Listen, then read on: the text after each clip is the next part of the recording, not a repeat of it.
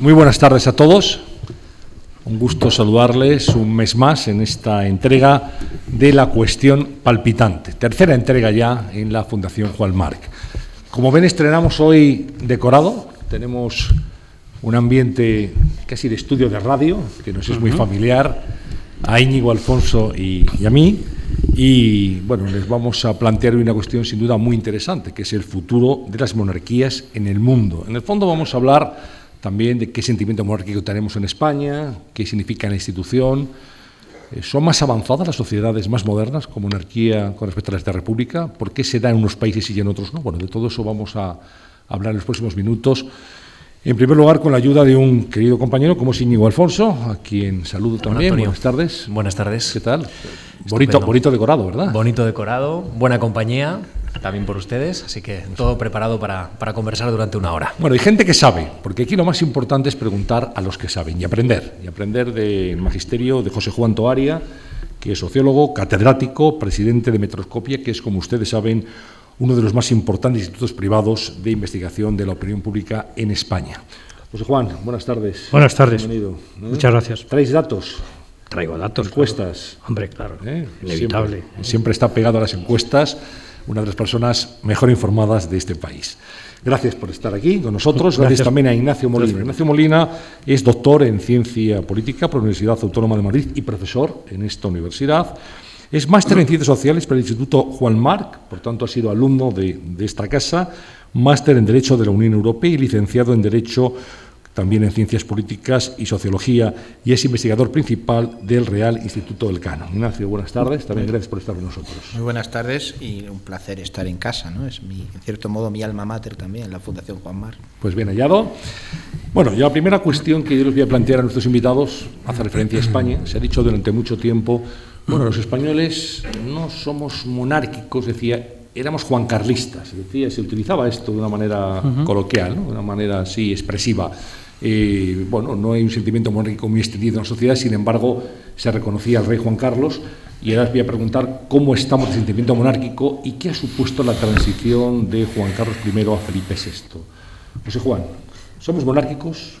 Bueno, preguntas a mí primero, porque como él es de casa, yo soy el visitante. Eso es, eso es, vale, bien. Él juega en casa. Él juega en casa y soy el visitante. Es lo que tiene. Pero yo también me siento muy identificado con esta casa, como sabes.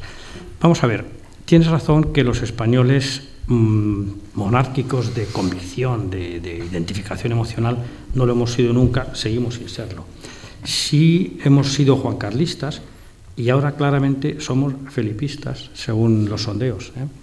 Como hemos quedado en hacer respuestas breves, me quedo aquí. Más o... felipistas que monárquicos, digamos. Más felipistas que monárquicos, claro. El rey Juan Carlos lo dijo una ocasión, dice, en España habrá monarquía mientras la gente quiera. Es decir, es una forma de reconocer que la identificación no es tanto con la institución como con las personas que la encarnan. Es decir, en España pasa una cosa muy interesante, que es la forma en que el rey desempeña sus funciones lo que legitima a la corona y no al revés, lo cual es un mecanismo creo que bastante racional y bastante eh, sensato. Ignacio. Pues, pues, bueno, totalmente de acuerdo con, con, con la idea. Eh, lo que pasa que es la ventaja de que hablas con, con eh, la opinión pública española expresada en las encuestas, pero eh, lo cierto es que tanto eh, el rey Juan Carlos durante la transición y consolidación democrática como, como ahora el rey Felipe han sido eh, en reyes por su personalidad, por su figura, por su trayectoria, adecuados a los tiempos. Eh, en este momento, bueno, no, hace falta recrear como lo que era necesario de la transición en cuanto al símbolo de concordia, que pudiera ser interpretado como una persona por las distintos... Mmm, había que reconciliar al país y eso el rey Juan Carlos lo hizo muy bien y además con, con, con, con inteligencia y con habilidad. En este momento que hay un momento de cinismo, de descreimiento, de decepción, eh, la figura de, del, rey Felipe, curiosamente, porque es una especie de contradicción con la, idea, con la idea de la institución, que no es meritocrática, pero curiosamente el rey Felipe aparece como una figura meritocrática, en el sentido de persona que en este momento todo el mundo reconoce que, tiene una muy buena preparación, que, y, ante unos políticos que muchas veces son acusados, pues a lo mejor de no dar la talla, de mediocridad, o, pues en este momento eh, eh, ha sido muy adecuada esa, esa imagen. Eh, y es, una persona que, ha hecho una carrera militar, que ha hecho una carrera universitaria, que es un diplomático, que es una persona que está por esa, que cumple bien su función con mucha profesionalidad en un momento en el cual se exige de los servidores públicos, sobre todo de los políticos, esa profesionalidad. Y es muy curioso porque el rey se está legitimando, en cierto modo, con un criterio meritocrático que es justo lo contrario a lo que, a lo que representa la monarquía. Yo, creo que está muy bien visto, eh, es un buen punto y tienes, tienes toda la razón. Yo creo que, en efecto, eh, no, decía, perdón, que creo que está muy bien visto, creo que tienes toda la razón. Y es una cierta paradoja que una figura que por definición está fuera de la competición meritocrática, que es una figura hereditaria, se tenga ese plus de legitimidad ahora justamente por lo que tú has señalado, que es verdad, la ciudadanía en los sondeos se ve muy claramente, evalúa muy favorablemente el que, primero, sea la única figura pública de España que sabe hablar en los cuatro idiomas oficiales del Estado, que es una, rareza, pero no hay ninguna otra figura pública que sepa capaz de hablar euskera, de hablar catalán o de hablar gallego, el catalán con total fluidez, por cierto. Em, es al mismo tiempo una figura que tiene una preparación, sale por ahí fuera y habla inglés, alemán. La propia reina ha causado un estrépito porque va a Alemania, da unas palabras en alemán, la oración al público y luego sigue en un inglés perfecto. Por cierto, la reina Leticia tiene un porcentaje de evaluación altísimo, también por ese aspecto que tú señalas de profesionalidad. ¿no? Entonces, bueno, eso mm, sitúa el tema en otra, en otra perspectiva. No es eh, eh, no tienen respeto o admiración por ser reyes, sino que son reyes por el respeto y admiración que concitan. Eh, están mencionando las cualidades que, tienen los nuevos reyes. Yo quiero preguntarles por los gestos. Acaba de iniciarse un reinado, llevan aproximadamente tres, cuatro meses de, reinado. ¿Qué creen ustedes que han hecho bien o qué creen ustedes que han hecho importante ya para ir reencontrando la, institución que don Juan Carlos dejó con un nivel de popularidad del 3,72% según el, el, el, CIS, un 3,72 de nota, hasta eh, bueno, una popularidad que, desde luego tiene que subir, a fuerza tiene que subir? Vamos a ver, yo creo que... Em, la popularidad del rey en este momento, del rey Felipe VI, es altísima, medida en la fórmula más convencional, que es aprueba, desaprueba la forma en que está desempeñando sus funciones, tiene un saldo de más 50, que es probablemente el más alto que tuvo nunca el rey Juan Carlos en su trayectoria, lo cual, teniendo en cuenta lo que has apuntado tú, de, la época especialmente complicada, de crítica institucional, de desafección con respecto al mundo público, pues es realmente llamativo. La reina, por cierto, le va a la zaga muy cerca, cosa que también es un fenómeno llamativo. Yo diría que más que gestos, ha hecho guiños, porque una diferencia importante a la hora de comparar a Felipe VI al comienzo de su reinado con su padre es que, claro, cuando el rey Juan Carlos eh, es, proclamado rey, no hay constitución y tiene todos los poderes. La capacidad de ejercerlos de una forma u otra. Los ejerció, creo que la historia lo, lo indica así, de una forma admirable y condujo el país a una democracia. Felipe VI se encuentra con unas eh, estrecheces de margen de maniobra infinitamente mayores que tuvo nunca su padre. Por ejemplo, cada texto que lee tiene que haberlo visto previamente el gobierno, eh, que es una limitación importante. No puede pronunciarse alegremente sobre cualquier tema, cosa que su padre sí pudo hacer en los primeros momentos, 75, 76, 77, hasta el 78. No puede eh, mm, tener una capacidad mediadora en la vida política, pese a lo que dice la Constitución, porque como no hay una ley orgánica que desarrolle esa capacidad de moderación, no está muy claro hasta dónde puede llegar.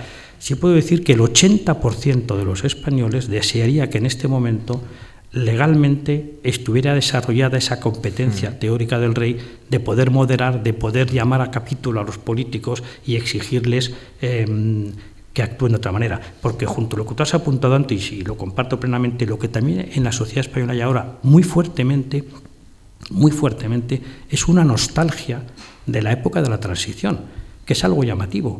Es decir, el, el 79% de los españoles desea que haya una segunda transición, entendiendo por esto que vuelva el espíritu de consenso, de diálogo, de pacto, de negociación, de primar el interés colectivo sobre los intereses partidistas, que se recuerda los que lo vivieron o que han aprendido los que no lo vivieron que hubo en aquella época. Y eso es muy importante. Entonces, de alguna medida, eh, eso confluye con lo que has apuntado tú, de que llega un rey nuevo, que tiene unos modales nuevos y que lo primero que hace es hacer guiños en esa dirección, en la dirección de hay que pactar, hay que negociar, hay que entenderse, hay que hablar, que va a Cataluña y habla en catalán, que mm, eh, se mueve por toda España y que siempre con, dentro de las limitaciones de expresión que tiene, que son muy importantes, pues intenta transmitir ese mensaje pidiendo ejemplaridad palabra que en esta casa, teniendo en cuenta quién la dirige, pues es especialmente significativa. Bueno, yo, por, por no, no, parecer cortesanos, pues también podemos hacer alguna, alguna crítica. ¿no? Eh, yo creo que, que el, rey lo ha hecho en estos meses muy correctamente y ha habido alguna, incluso algunas, algunas cuestiones más allá de, lo, de los guiños, como en el sentido de la transparencia, ¿no? más transparencia de la Casa Real y del funcionamiento de la monarquía, que eso se le puede valorar. Pero es cierto que, que en ese margen se pueden hacer más cosas. Básicamente, eh, y esto es, aquí a lo mejor entro en contradicción con lo que están demandando los españoles, es una posición más personal o del estudio de cómo funcionan las monarquías en otras democracias, ¿no?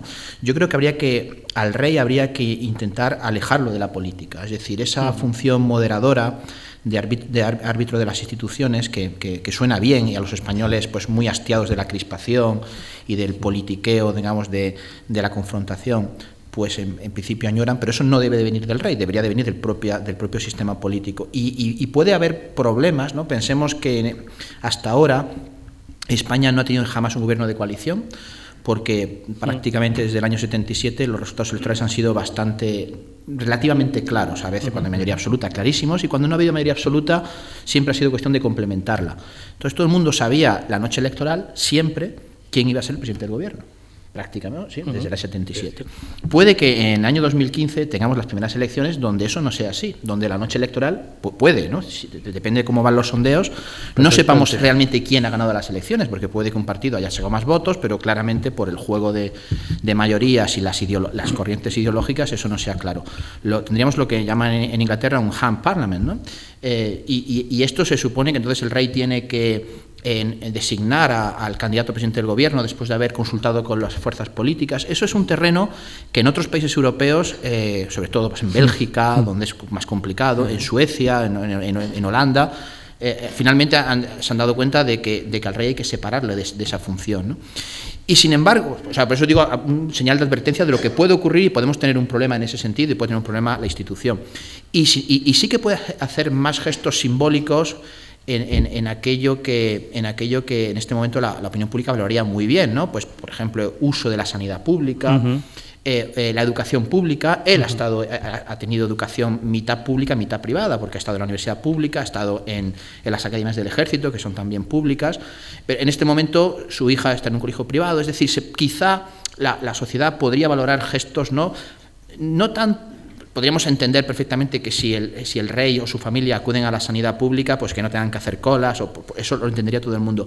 Pero sí la idea de que el rey tenga experiencias que le acerquen más a la sociedad española, yo creo que es algo que en este momento estaría muy bien valorado y es algo que, bueno, el rey apenas ha, comenzado su, su, reinado, pero que sí que yo creo que, que, sería muy bueno para la institución que hiciera ese tipo de, guiños de, simbólicos. Está muy bien visto. De hecho, de hecho el rey, eh, como tú bien sabes, estuvo en nuestra universidad. Eh, Felipe VI, estudió en la Autónoma. Hablamos del futuro de las monarquías eh, y en España la monarquía lo ha sido, don Juan Carlos reinó con Unión de Centro Democrático, con el Partido Socialista y con el Partido Popular. En este momento Felipe VI es rey con el Partido Popular. Si hablamos de futuro político en este país, hay una fuerza emergente, veremos qué dicen los electores cuando haya elecciones generales, hablo de Podemos, entonces yo les pregunto a los sociólogos, a la luz de las eh, las encuestas, los sondeos de opinión que en este momento tienen. Bien, hagamos una hipótesis, Podemos como fuerza emergente, como fuerza decisiva, incluso para formar un gobierno, eh, los electores de Podemos, los que dicen que van a votar a Podemos, ¿son monárquicos o son republicanos? ¿Son felipistas o son furibundamente antimonárquicos? ¿Qué es lo que dicen las encuestas? hoy por hoy, los que dicen que votarían a Podemos mayoritariamente son partidarios de que España sea una monarquía. No ponen en duda la monarquía. No. Y aceptan la figura del rey. Aceptan la figura del rey y consideran que ese no es un tema que esté en cuestión ahora. Los futuros votantes, no digo. Mm. Los dirigentes, por otra parte, han sido muy cautos, tampoco han dicho nada así que yo recuerde muy explícito en el tema, ¿no? Pero los que dicen que de haber elecciones votarían a, Podemos son un 60%, eh, evalúan muy bien al rey y un poquito mejor a la reina, que es muy significativo, y al mismo tiempo consideran que ese es un tema, la, la monarquía y república, que no es un tema del momento, que eso no, no, es un problema ahora. ¿Le sorprende a Ignacio Molina? Bueno, mm, no me sorprende porque, mm, eh, bueno, en el caso de, en el caso de en concreto de Podemos, los dirigentes yo sí que creo que son republicanos y mm. además alguno de ellos esto del adjetivo furibundo, no sé, pero vamos, sí. Eh, a lo mejor convencidos republicanos, sí. Pero es verdad que en el caso de Podemos, que es un partido que en definición ideológica y programática en este momento y que estamos viendo ¿no? que, está intentando captar esas tendencias dominantes en la sociedad española, porque se, afirma a sí mismo como el partido que sabe conectar mm. con el ciudadano, ¿no? frente a, una especie de, de cártel, de, casta política. Pues entonces es lógico, digamos, es coherente, a pesar de la ideología de su dirigencia, es coherente con que eh, este elemento lo considere que, le acerca más a la, ciudadanía, no considerarlo prioritario o incluso decir que bueno, pues no, no tiene mucha importancia un poco una actitud parecida a la que, por cierto, han tenido con el Papa en su visita reciente al Parlamento Europeo. ¿no? Mm, yo lo que me resulta más interesante ah, en, esto, es algo que, que Juan sugirió al principio, es la idea de que la monarquía, en el fondo, en una democracia rinde cuentas. ¿no? Es decir, no, es que la, monarquía, a diferencia del, gobierno del día, pues no, no hay ciclo electoral y no rinde cuentas. Hemos visto que cuando se han desplomado en las encuestas el, apoyo del rey, la, institución ha reaccionado, ha reaccionado como podía reaccionar, la forma, con una dedicación, con una sucesión. Es decir, que sí que hay esa, esa necesidad de rendir cuentas al ciudadano, captando, ¿no? Decía la reina de Inglaterra, que, que, una de las, de, las, de las, obligaciones de un monarca en una democracia es captar esas señales, saberlas captar. Bueno, ya las captó, ¿no? Cuando, cuando la muerte de, Diana tuvo que rectificar mucho, porque realmente también allí se puso en crisis la monarquía cuando fue demasiado rígida y, demostró que es capaz de ser flexible. Esa flexibilidad es en el fondo estar conectando con el ciudadano, porque estoy totalmente de acuerdo, la monarquía en España sin apoyo ciudadano no duraría, no duraría. Y entonces al final es una institución eh, que, conecta con, que conecta con, tiene que conectar con la sociedad. Y en ese sentido, una fuerza política que expresamente tiene ese, ese deseo, sobre todo, de conectar con la sociedad, no creo que la monarquía haga, bandera, entre otras cosas, no sé si, si, ahora hablaremos de ello, porque realmente sobre las políticas públicas la monarquía tiene muy poco impacto, por no decir mm. ninguno.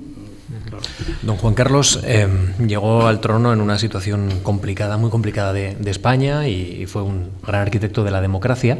Eh, ahora, eh, don Felipe o Felipe VI se enfrenta a una situación también muy compleja desde el punto de vista político, económico, social en nuestro país, una situación que hace muchos años que no vivíamos. hay en el debate político sobre la mesa una posible reforma constitucional que el gobierno se niega a, abordar si se concreta de alguna manera, la oposición está muy dividida respecto a la conveniencia, porque hay algunos que la eh, sitúan prácticamente en el terreno territorial, pero hay otros que quieren incluir medidas de regeneración democrática. Eh, ¿Felipe VI necesita para asentar su reinado una reforma constitucional? Eh, ¿Una reforma constitucional ayudaría a Felipe VI a, reforzarse de alguna manera? Ayudaría a España. En este momento, más que al rey, quien necesita la reforma constitucional es el país. El 76% de los españoles piensa que es urgente y ha ido aumentando el porcentaje en los últimos años una reforma constitucional. No porque renieguen de esta Constitución, al revés, consideran que ha sido una buena Constitución, pero que como todo en la vida envejece. La Constitución fue promulgada en el 78, la Constitución fue promulgada antes de que existieran las comunidades autónomas, por lo tanto, un fenómeno muy importante como es el de la vida de las comunidades autónomas no está, mm, está mm, recogida como futurible, como cómo podrían ser, pero no como son.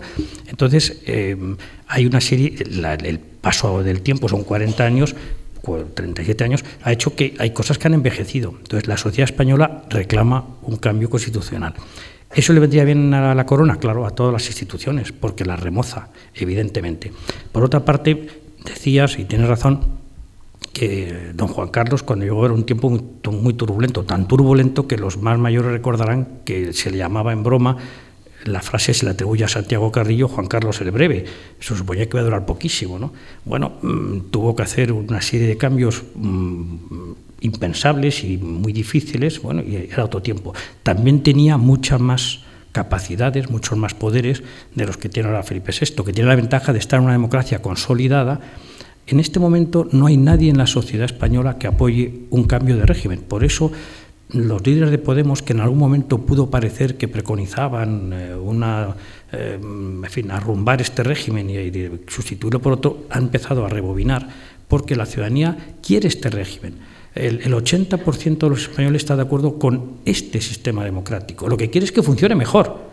Es decir, lo que pide es, como que decir, no, es el automóvil que va mal, es el conductor. Por lo tanto, no estamos pidiendo que me remodelen todo el aparato, simplemente que quien lo conozca sea más competente, tenga otras aptitudes, otras eh, eh, actitudes y otros eh, planteamientos y menos autismo. la, principal crítica que se hace es que los partidos políticos se han encapsulado en sí mismos, se han alejado, se han anquilosado de la vida cotidiana real y el gran éxito de Podemos es presentarse como la voz del pueblo.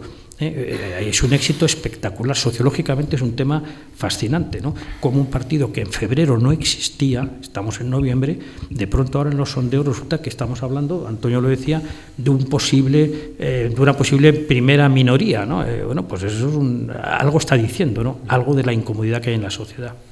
Dos, dos, comentarios sobre la Constitución y la monarquía. Bueno, una primera, no sé si a, ilustración no es anecdótica, pero en fin, no mucha gente sabe que el Partido Socialista en, el, en las Cortes Constituyentes votaron en contra de la monarquía. Mm.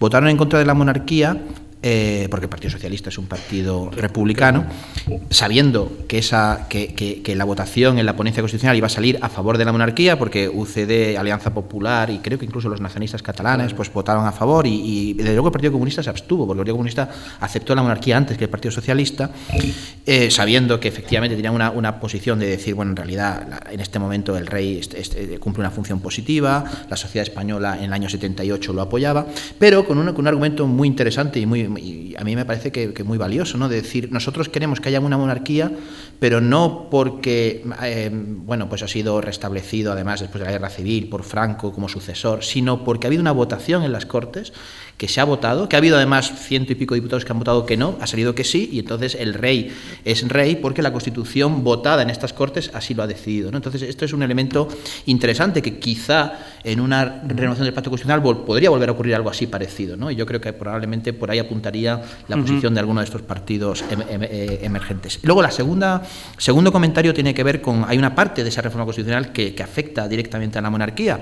Yo creo que Em, se, quiso blindar tanto a la monarquía, a la corona, en aquel momento que todo el título segundo, eh, que es el que regula la institución, se consideró digno de la máxima protección, al mismo nivel que los derechos fundamentales, yo creo que, absolutamente desmesurado, de tal manera que cambiar un detalle en el título segundo, detalle importante, pero no deja de ser un detalle, como es la, preferencia del varón sobre la, sobre la mujer, eh, hace que eh, sea reforma grabada.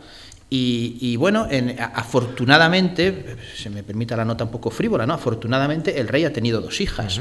Pero imaginemos que hubiera tenido un tercer hijo que hubiera sido varón. Eso hubiera provocado una crisis muy grande a la institución porque la sociedad española no toleraría en este momento que ahora, si todavía está a tiempo, ¿no? de tener un hermanito que porque el hecho de ser mm, varón eh, eh, eh, adelantara a la que en este momento es ya princesa de Asturias. Entonces, esto, esto también es algo que debe ser cambiado.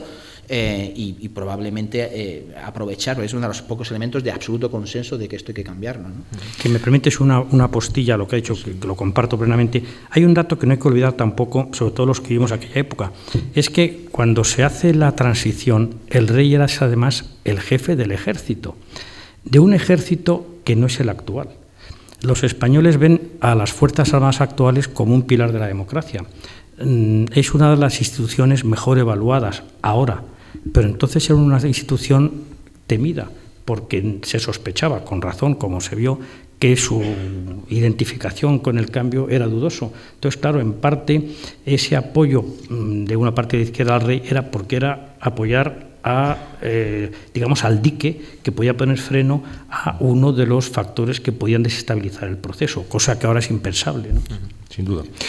Vamos a la forma de Estado en sí. ¿Eh? A veces se ha identificado república con democracia y menos democrática una monarquía con respecto a cualquier república. entonces es bueno acudir a los datos y darse cuenta de que hay unas monarquías en Europa, sin ir más lejos, que son democracias muy consolidadas, que decir del Reino Unido, que decir de Dinamarca, que decir de Holanda, y repúblicas donde la democracia deja mucho que desear todavía. Eh, José Juan. Sí, en este respecto hay un artículo famoso, eh, que hemos hablado antes nosotros de él, del profesor Emilio Lamo de Espinosa, que lo publicó el 16 de julio de este año en El País, que es un artículo que merece la pena leer. Eh, tiene aspectos probablemente discutibles, como todo en la vida. Emilio Lamo es uno de los analistas más finos y más eh, inteligentes de este país, y lo que hace es sencillamente coger diferentes índices eh, que se han elaborado en distintas instituciones importantes como la ONU, como Transparencia Internacional, como la Universidad de Gotemburgo, en los que intenta comparar la calidad de vida en países que son monarquías y en países que no, que no, que no lo son, que son repúblicas. La comparación, claro, mm, tiene sus márgenes de duda, lo comentábamos antes, porque mm, no es lo mismo que haya una asociación, es decir, que resulte ser que los países más prósperos, más ricos, más libres, con mejor calidad de vida, una gran parte de ellos sean monarquías, con que eso sea la causa. Es, más bien dos cosas que van asociadas, pero una cosa no es la causa de otra. La causa es más bien las circunstancias históricas eh, que rodean a esas instituciones. Pero lo cierto es que hoy por hoy en el mundo, en la ONU hay 193 países, para 175 la Universidad de Gotemburgo, cuenta Emilio Lamo, ha reunido datos suficientes y esos 175 países se dividen en 135 repúblicas, 40 monarquías. De las 40 monarquías que hay en el mundo, de todo tipo, eh, el 60% son democracias impecables. En cambio, entre las 135 repúblicas, solo el 39% son democracias impecables. Esto se explica en parte por lo que tú ibas a decir, y perdóname que me anticipe, pero como lo hemos hablado antes ya, eh, se debe también en parte a que eh, los países, esos 40 países que son monarquías, la gran parte son países muy desarrollados, países que han, justamente porque son desarrollados, han logrado eh, relegitimar o adaptar una institución como monarquía, como la monarquía aparentemente obsoleta, hacerla funcional y por lo tanto que compatibilice y que encaje en el funcionamiento de esa sociedad. No es tanto la causante como por lo menos la no causante de que eso no sea próspero. En cambio, los países nuevos evidentemente no pueden optar por monarquías. Bocasa lo intentó, pero en fin, con el éxito que todos sabemos, catastrófico. Los países nuevos son todas repúblicas y hay de todo. ¿no? Pero lo que sí se puede concluir por lo menos es que está claro que el tema monarquía-república es irrelevante como mínimo a la hora de decidir cuál es el bienestar de un país. De hecho, si recordamos, en las Cortes eh, de la Segunda República, el partido que iba a ser de centro derecha, que luego fue otra cosa, pero en fin, la CEDA, se declaró accidentalista en el tema monarquía-república. ¿Qué quiere decir? Que eso es algo accidental, que lo que importa es pues, lo que dijo Deng Xiaoping, ¿no? gato negro, gato blanco, lo importante es que coja ratones. Monarquía-república, por último, para el ciudadano lo que importa es una institución que sea funcional, que ayude a que la convivencia sea mejor y que el país vaya mejor. Lo otro pues es un poco discusión, eh, en fin, un poquito bizantina. Eh, eh, es cierto, eh, la monarquía no es un objeto de estudio especialmente, no sé si llamarle prestigioso o, trabajado en el mundo de la ciencia mm. política precisamente porque es que tiene muy poca importancia. Solo hay un poco de discusión en, Australia y en Nueva Zelanda porque tienen la, cosa curiosa de que la reina de Inglaterra es también la reina de, Australia y Nueva Zelanda, pero en realidad es un debate más sobre cómo, cómo gestionar su pasado postcolonial y su relación con, la cultura de, Inglaterra, de la antigua metrópoli, que por el hecho monárquico en sí. Em, por tanto, bueno, estoy totalmente de acuerdo en, que no hay una relación causal. Si, lo pensamos, hace, si nos proyectamos en el tiempo 200 años atrás, toda Europa era monarquías, salvo quizás Suiza, vamos, toda Europa era monarquías.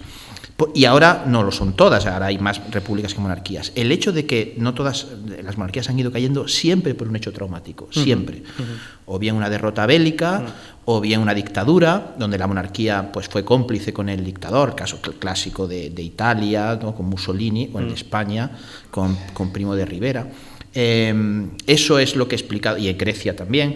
Eh, por tanto, todas aquellas monarquías que han, que han continuado, todas ellas, salvo una, que es la española, son monarquías porque no ha habido en esos países ningún hecho traumático, ningún hecho traumático directamente atribuibles a ellas. Es decir, en el caso de Bélgica, pues los alemanes la invadieron, pero bueno, luego una vez acabada la guerra se restablece la monarquía. Donde hay monarquías en este momento en Europa es aquellos países, Escandinavia, Bélgica, Holanda, Luxemburgo, Reino Unido, que tienen una historia, digamos, sin traumas, una historia de avance progresivo de la democracia, del estado del bienestar, y por tanto el ciudadano ha considerado legítimo el sistema político y no ha cuestionado el símbolo que, que es el jefe del Estado. todos menos España, que España es un caso muy curioso de segunda oportunidad para la monarquía. No hay otro caso en Europa de que se, le ha dado una segunda oportunidad en el año 75 para que la monarquía se redima. Y en cierto modo, bueno, pues Juan Carlos es lo que hizo, ¿no? Redimir la monarquía. Fue una cosa muy, muy extraña porque ya lo que tocaba en el año 75 era no volver a la monarquía. Eso no significa que nadie se plantee crear hoy, a día de hoy un Estado y que no sea una monarquía. El, Estado que estuvo a punto de nacer, que era Escocia, hace unos meses, ¿no? si el referéndum hubiera salido que sí, quería construir una, monarquía. Es decir, que hay algunos, en algunos casos que se lo plantean, pero eso es una rareza. Lo normal es que a España ya no le correspondería, porque la monarquía falló, falló muchas veces en el siglo XIX y falló sin duda en, los años 20 del siglo XX. Pero bueno, ha tenido esa, suerte y, esta segunda oportunidad, o tercera o cuarta, ¿no? porque históricamente eh, la, monarquía ha tenido varias oportunidades en España, esta vez sí la ha aprovechado. Tienes razón, de hecho lo de Escocia es muy, muy curioso, porque en el fondo lo que quieren es recuperar la monarquía. El primer rey británico fue un escocés, ¿no? Luego, también, claro, cuando comparamos, siguiendo lo que tú dices, fíjate, hay países como el Reino Unido que no han tenido más experiencia republicana que el periodo de Cromwell. ¿Quién se acuerda? Por lo tanto, claro, pues, eh, forma parte del paisaje cotidiano. Y lo de España, pues tienes toda la razón. Es un, experimento interesantísimo en ese sentido. José Juan, ¿cómo, cómo eh, tenemos que entender la encuesta de Metroscopia precisamente que, afirma que al 62% de los españoles eh, les gustaría o estarían a favor de una consulta sobre el modelo del Estado y un 34% en, en contra? esto ¿dónde anida esa, esa, necesidad de votar? ¿En que a la gente le gusta que le consulte sobre estos temas esenciales para el Estado? En fin. Literalmente lo que tú has dicho, es decir, la gente quiere ser consultada, entiende por qué no voy a hablar sobre esto. Eso no prejuzga nada. ¿no? También, por ejemplo, cuando la reforma ahora tan controvertida del artículo 135 de la Constitución en 2010, hicimos un sondeo y la gente estaba muy enfadada por cómo se llevó a cabo la, la reforma, querían votar masivamente. Y dije, ¿usted quiere votar? Y si hubiera votado que sí, pero quiero votar. ¿eh? Entonces, bueno, pues eso estamos en una sociedad que lo que tiene es un déficit o siente un déficit de participación. Siente que no se la consulta lo bastante, siente que, siente que ha sido muy alejada de las cuestiones cruciales y quiere participar, pero eso no prejuzga el resultado de la participación. Sí, en ese momento, en ese momento en España ese sentimiento, eh, no, no en todos los españoles, pero en unas amplias capas de la población de desempoderamiento y de que los que, bueno, los que te representan, porque tú les has votado, pues no me representan bien. Y, y, por, y por, eso, a mí casi me llama más la atención de, los datos estos, es que haya un treinta y tantos por ciento que, que, diga, que, no, no, Porque evidentemente es esta pregunta sociológica de ¿a usted le gustaría ser consultado? por supuesto, no, Por supuesto. Pero yo creo que independientemente eso demuestra en este momento que, la, que, los, que los las estructuras representación están fallando, porque, porque hay ese, ese, ese impulso de decir me siento poco capaz de, moldear las decisiones y yo quiero tener ese poder, pero luego efectivamente la sustancia de la decisión probablemente no, no es tan contradictoria. La sustancia de la decisión es que sí, que la monarquía, mientras siga siendo funcional, y yo creo que ese mientras eh, es permanente porque estamos en una democracia, pues va a tener, y mientras tenga ese apoyo popular, pues, pues, pues replanteárselo, crea divisiones. Bueno, y luego una cosa de la que realmente no hemos hablado, la, la, figura de un presidente de la República, mm, mm, eh, ya eh, en la magistratura concreta de la jefatura del Estado, tendría ventajas simbólicas, las ventajas de, la de, que ha sido una persona democráticamente elegida, pero tendría graves inconvenientes. Y el grave inconveniente lo, es muy fácil de, ¿no? Es quién sería, qué, figura en España eh, suscita una, un consenso teniendo en cuenta cómo es nuestro sistema político, nuestras complejidades y territoriales y izquierda-derecha. Pues partiendo, partiendo, justamente de eso, les iba a pedir a los dos, puede empezar usted si quiere, valores y contravalores de institución monárquica.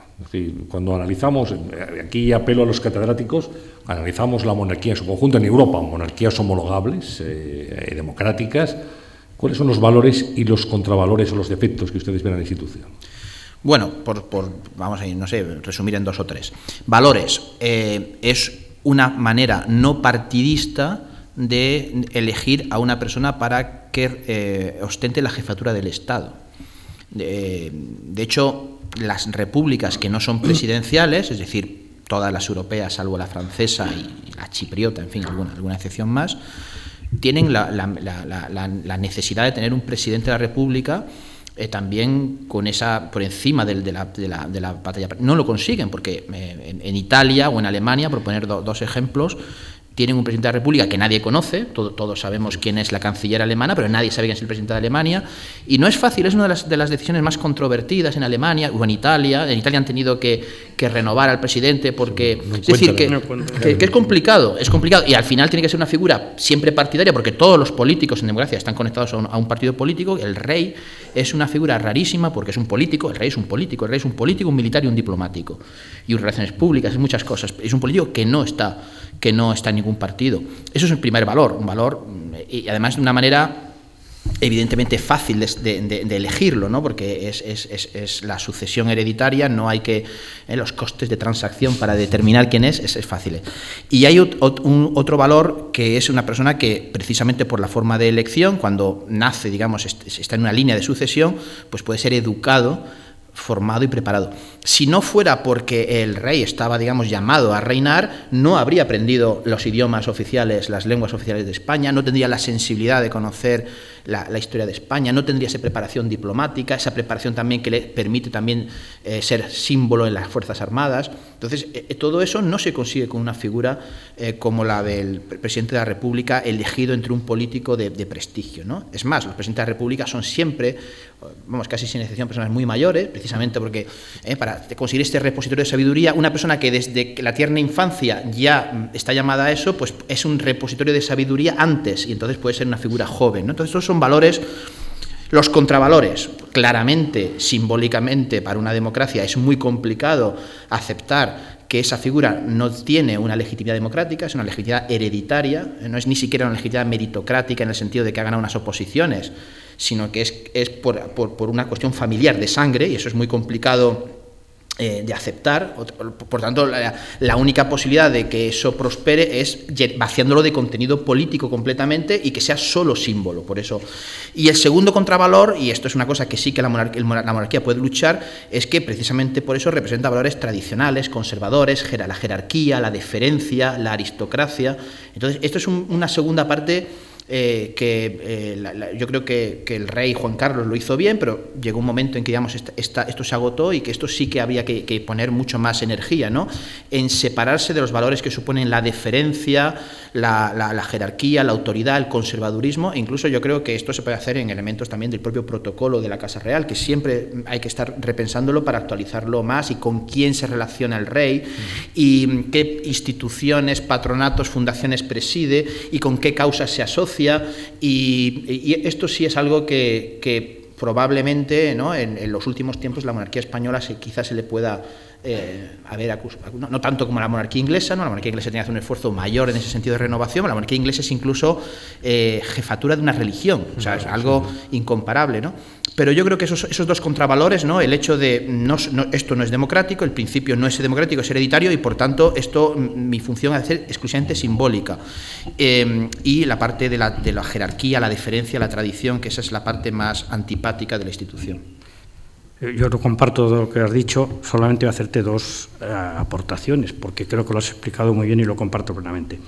La primera es que, claro, no es democrática en el sentido de que no responde a los valores sociales de eh, mérito, competencia, etcétera, no porque sea antidemocrática, que ese es el tema, es decir, no es más democrática una república por ser república que una monarquía por ser monarquía, y eso a veces se confunde en el lenguaje corriente, ¿no? Hay monarquías que son admirablemente democráticas y hay repúblicas que son un espanto, que no son democráticas. Por lo tanto, es cierto que la institución en sí misma, como tú bien dices, va un poco a contracorriente de los valores de mérito, de eh, empeño, de desarrollo personal, de éxito, que, son los que previenen una sociedad avanzada, pero solo en ese aspecto. Por lo demás, yo creo que en el terreno, hemos visto, es neutro, es una institución que si la democracia funciona y ella funciona bien, se adapta. La segunda cosa es muy importante, lo que tú has señalado, y es evitar la corte, que es lo que tú estabas diciendo más elípticamente. Yo creo que ahí la, corona española tiene un acierto y el rey actual creo que tiene un especial empeño al respecto. De hecho, el 75% de los españoles piensa que los reyes actuales deben tener la capacidad, poder salir a la calle a cenar con gente sin que se les acose, que tienen que procurar un protocolo mucho más sencillo y cercano.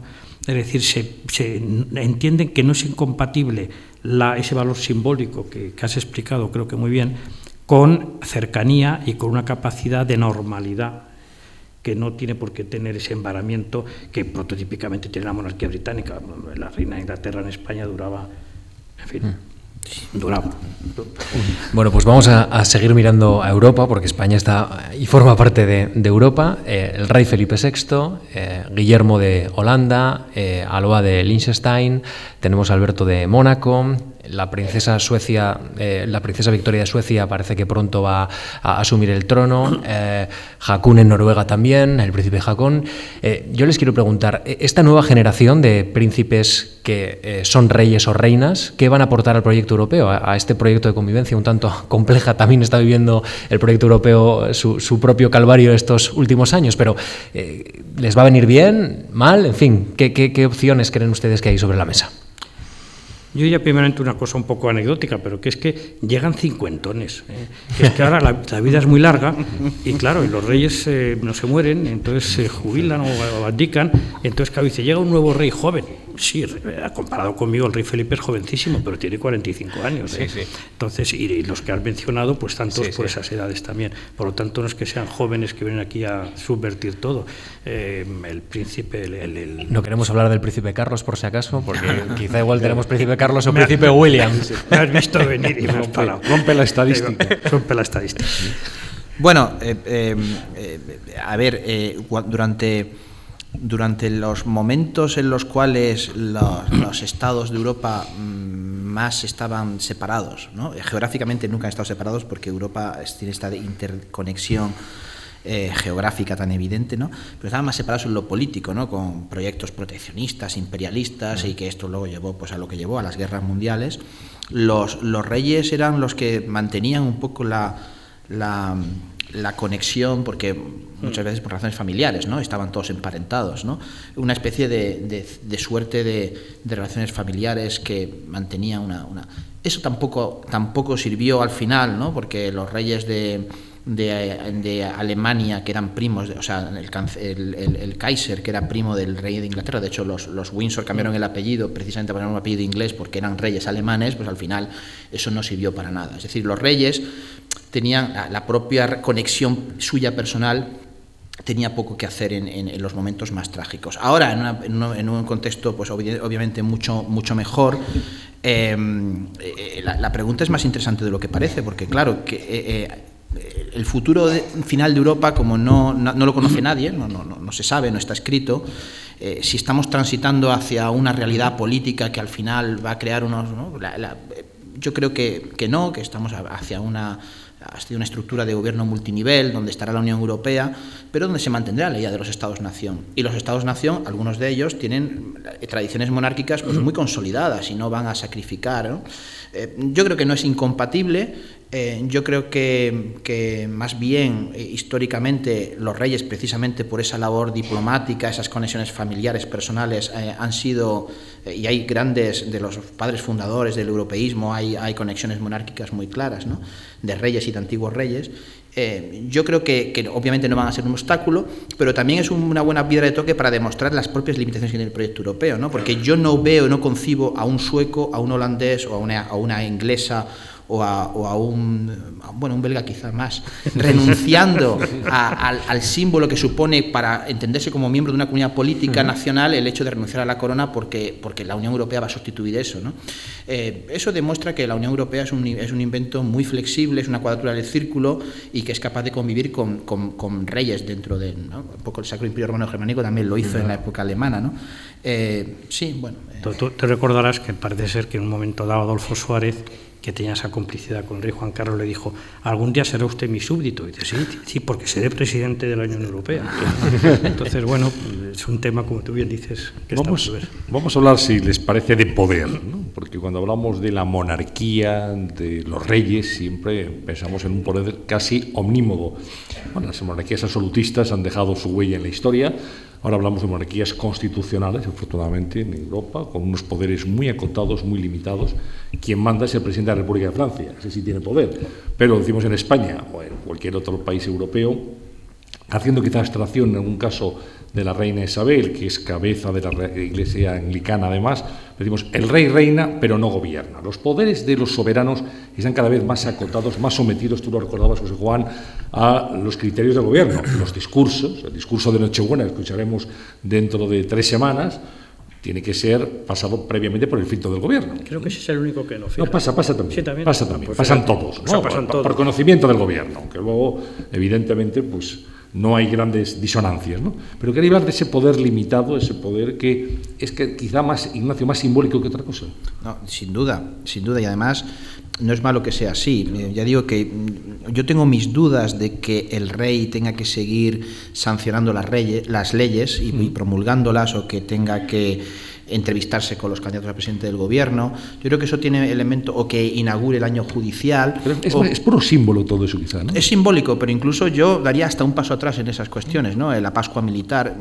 Creo que, que creo, pero esto es una cuestión, una opinión más personal, que lo que hay que reforzar es la, absolutamente el evento simbólico de la monarquía y eso supone quizá en esas pequeñas residuos de, que también son simbólicos, pero que sí tienen una conexión con la política, incluso dar, dar un paso atrás. Lo han hecho ya otras monarquías, ¿eh? No, la, no la británica no la monarquía inglesa, pero sí lo han hecho en, en Escandinavia, en Bélgica, ¿no? Bueno, en Bélgica es que si el rey tuviera que encargarse de la formación de gobierno, no podría hacer otra cosa, ¿no? Porque eh, tardan un, un año como media en, en- en conseguirlo, ¿no?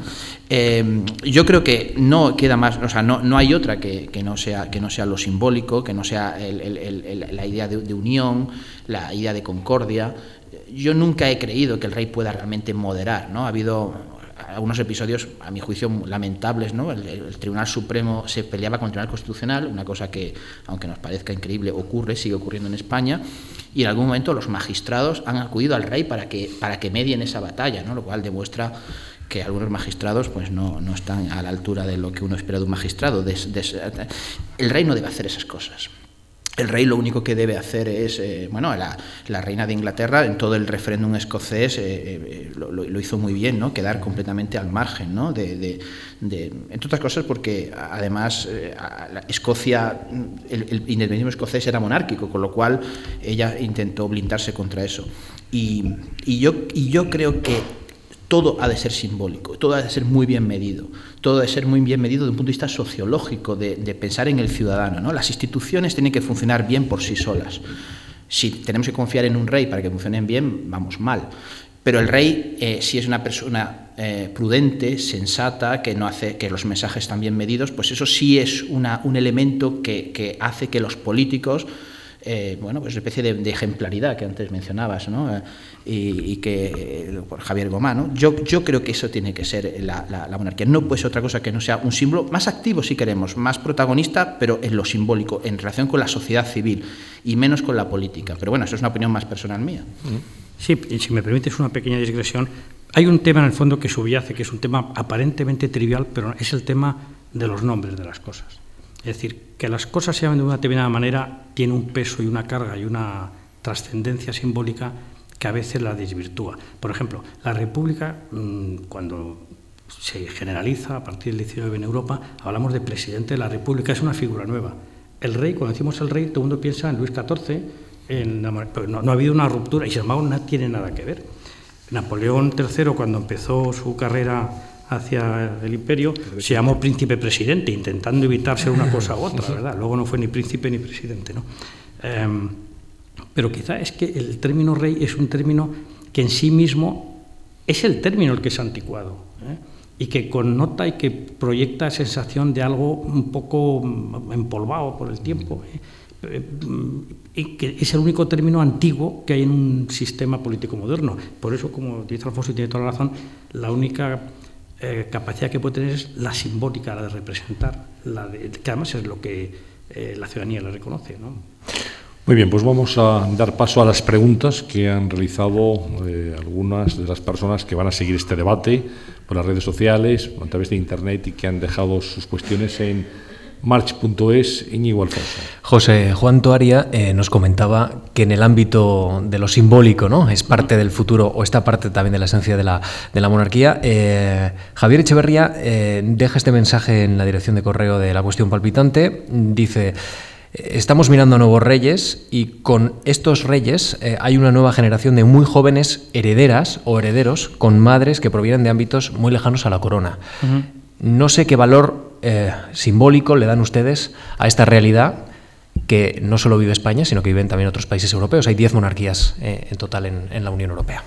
El valor que le dé yo no tiene mayor importancia. Yo digo que para la ciudadanía es un valor muy importante. Parte de la enorme popularidad que contra lo que es, es curioso porque en España hay una cierta prensa que lleva meses diciendo eh, que la reina esto y lo otro y lo demás allá. Eh, los sondeos no lo justifican en absoluto. La reina Leticia tiene una popularidad enorme y en gran parte se debe justamente a que es periodista, que tiene, sabe idiomas, que sabe expresarse en público y que no procede de la realeza. ¿no? Entonces yo creo que como eh, refuerza lo, que estábamos comentando, que es que lo que importa es cómo ejerza una función eh, dentro de un determinado contexto más que que realmente que recumpla un pedigrí determinado. ¿no? Y, en Holanda estamos en una situación muy similar. ¿no? en Argentina nadie hubiera pensado que iba a ser la madre de la heredera. Eh, la, la hija de un general golpista, que todavía tiene más, más morbo. ¿no? Sí, sí, sí. Eh, Sí, no, yo creo que esto de, los plebeyos, ¿no?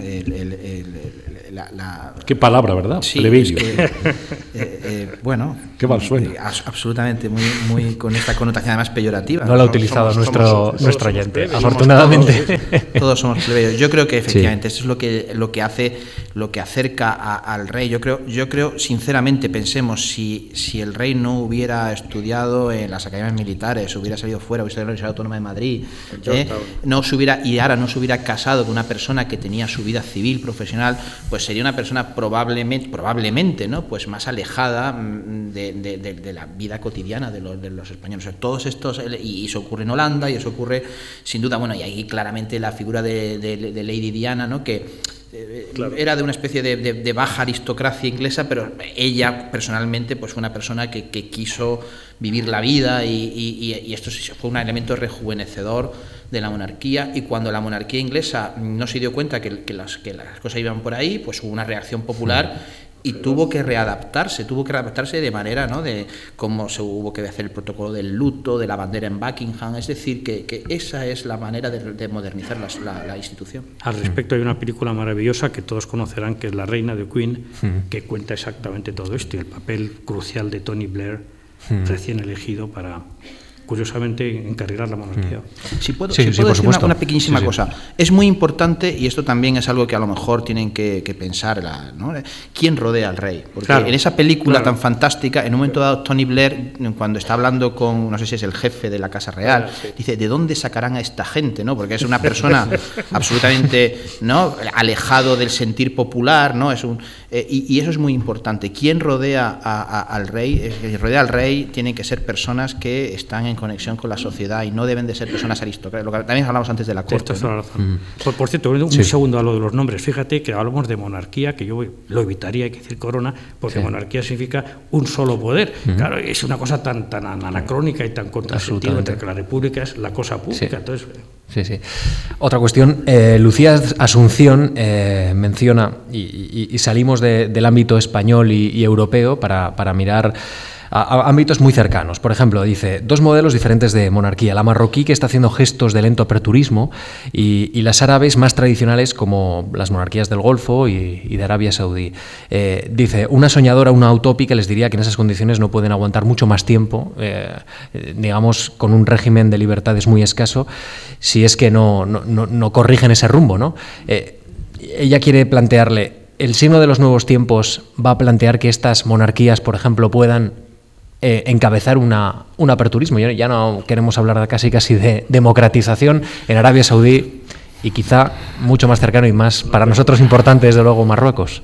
A ver, em, esto primero lleva una primera reflexión, las, eh, digamos, para la monarquía española optimista, ¿no? que eh, no hay casos en democracias que no hayan tenido una experiencia traumática, de que en monarquías democráticas que no hayan tenido experiencia traumática, que se hayan acabado. Es decir, que aunque a los ingleses les pregunta si dentro de 50, 100 años habrá monarquía, y dicen que, probablemente no.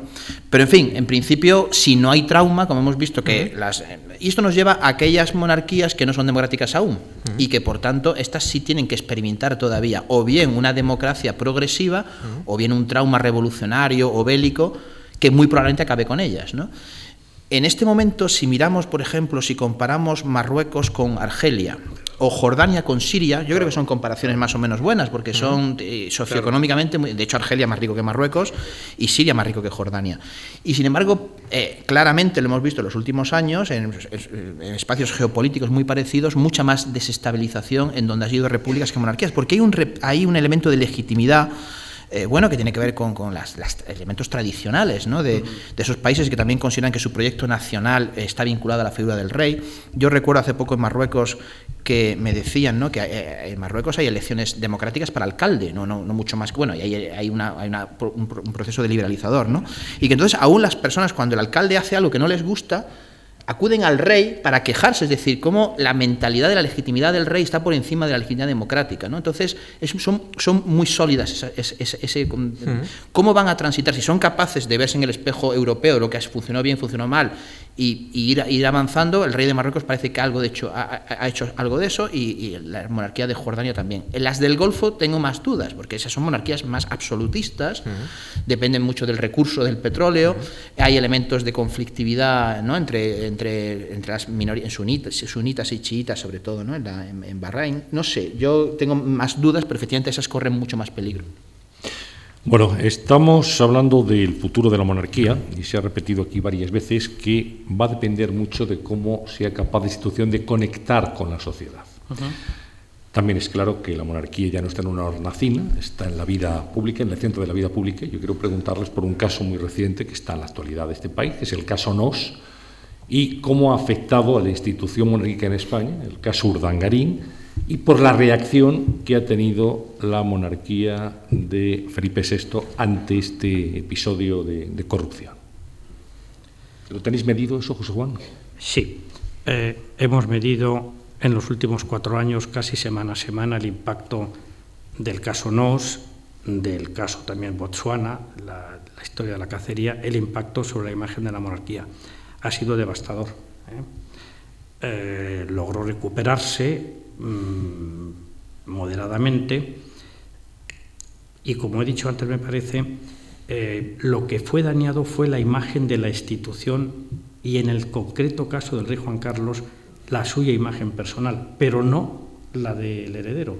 Es decir, en todo ese proceso el entonces príncipe de Asturias tiene una evaluación en llamativamente favorable. Eh, parecida, un poquito menos, pero parecida a la que tiene ahora, que ya he dicho que es muy llamativamente positiva, y eh, eso demuestra que, primero, la ciudadanía mm, tiene esa capacidad de sanción, de necesidad de simbolismo y de ejemplaridad que estábamos hablando, y cuando se siente defraudada, pues es muy severa. En el caso de Botsuana fue especialmente llamativo porque el rey venía de una etapa de enorme popularidad porque había pronunciado unos meses antes un famoso discurso de Navidad en el que reclamaba ejemplaridad y decía que la ley será igual para todos, etcétera, etcétera. Y a los pocos meses ocurre la, tragedia, de, tragedia de lo de Botswana. Entonces, en ese sentido, mm, esa es la primera reacción. Y la segunda es que el rey tuvo el gesto inédito en la vida pública española, hay que reconocérselo. Yo no recuerdo un político que haya pedido perdón públicamente. No, hay costumbre. No hay costumbre. No hay costumbre. ¿Y quién nos iba a decir, Ignacio Molina, que íbamos a ver a una infanta de España declarando ante un juez? Sí, bueno, es que el elemento de, aprovechar la posición, el privilegio, ¿no? Este, este es justamente la parte esa negativa que yo decía antes que hay que cuidar especialmente. Y no estaba pensando en ese momento en el caso NOS ni en temas de enriquecimiento, o sea, siempre estaba de privilegio en la, medida en que uno forma la familia real y, tiene ya, digamos, una responsabilidad y un confort en su vida tan claro, tan objetivo, que es que es casi inconcebible que teniendo en cuenta ¿no? los, elementos objetivamente buenos que, que, no ya aprovecharse, ¿no? Eh, para em, bueno, pues tener una educación mejor para sus hijos, porque bueno, esto es que es un poco que todos podemos aceptar, ¿no? que en fin, con, con reparo, sino para enriquecerse. Eso es uno de los elementos, eh, yo creo, más insoportables y, yo creo que la sanción social que ha tenido esto es muy bien merecida. Y, no solo bien merecida, sino es muy positiva para la institución. La institución ha visto que es muy sensible y que por tanto eso reforzará, estoy sin duda, un instinto de supervivencia, porque la institución también ha demostrado, eh, eh, desde luego, en el caso de España, instinto de supervivencia a prueba, a prueba de, dictaduras, repúblicas, más que en ningún otro caso, ya digo que es un caso extraordinariamente excepcional, ¿no? Y eso pues tiene también su parte positiva, ¿no? Como una especie de vacuna, espero. Muy bien, pues eh, llegamos hasta este punto. Quiero dar las gracias a José Juan Todavía, a Ignacio Molina por sus eh, reflexiones, sus análisis, sin duda muy Gracias, sí. interesantes. Muchas gracias. Gracias, de verdad. Muchas gracias. Íñigo Alfonso, muchísimas gracias también. Nos tenemos que felicitar que Antonio López ha terminado el cuadro de la familia real, que se puede Ah, ver se va a poder hablando ver, de monarquías en el Palacio Real esta misma semana. Para todos los que se quieran acercar, pues podremos disfrutar ya de esta Ha sido- anhelada pintura. Ha sido gracias a esta Aquí charla. en, este, Sí. no, no, aquí en este marco, eh, Antonio López habló. Por de- eso, por de ese eso, cuadro desde este mismo escenario. Exactamente. Gracias también a todos ustedes por su asistencia y hasta una próxima edición de La Cuestión Palpitante. Muchas gracias. Buenas Gracias. tardes.